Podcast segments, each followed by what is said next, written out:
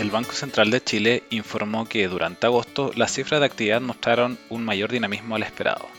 Así, el IMASEC registró un crecimiento mensual corregido por factores estacionales de 0,6%, siendo esta la primera cifra positiva desde marzo de este año.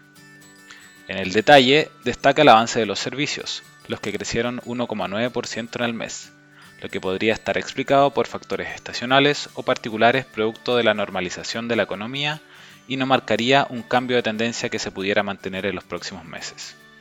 Por su parte, el comercio cayó menos 2,1% en el mes, afectado por la menor liquidez de las personas, tasas de interés más altas y deterioro en las expectativas. En términos de variación a 12 meses, el IMASEC mostró una variación nula, comparado con una caída de menos 1,3% esperada por el consenso. Esta cifra estuvo impulsada por el crecimiento de 4,4% de los servicios, sector que se ve favorecido por bases de comparación más bajas. En este desempeño positivo destacaron los servicios personales de educación, transporte y empresariales. Por su parte, el comercio presentó una caída de menos 10,5%, mientras la minería lo hizo en menos 7,5% evidenciando la desaceleración de la actividad local.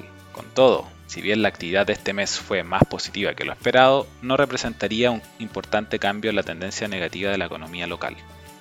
De esta manera, a partir de los siguientes meses, veremos señales más claras de recesión, donde los factores de incertidumbre locales e internacionales continúan presentes. Así, en términos de variación a 12 meses, se registrarían cifras negativas hasta mediados del próximo año. Con todo, estimamos que el PIB registraría un crecimiento en torno a 0,2% este año y una caída cercana a 0,9% el 2023. Finalmente, si quieres saber más sobre nuestro contenido de actualidad, recomendaciones y cápsulas educativas, te invitamos a visitar nuestra página web viceinversiones.cl o contactando directamente a tu ejecutivo de inversión.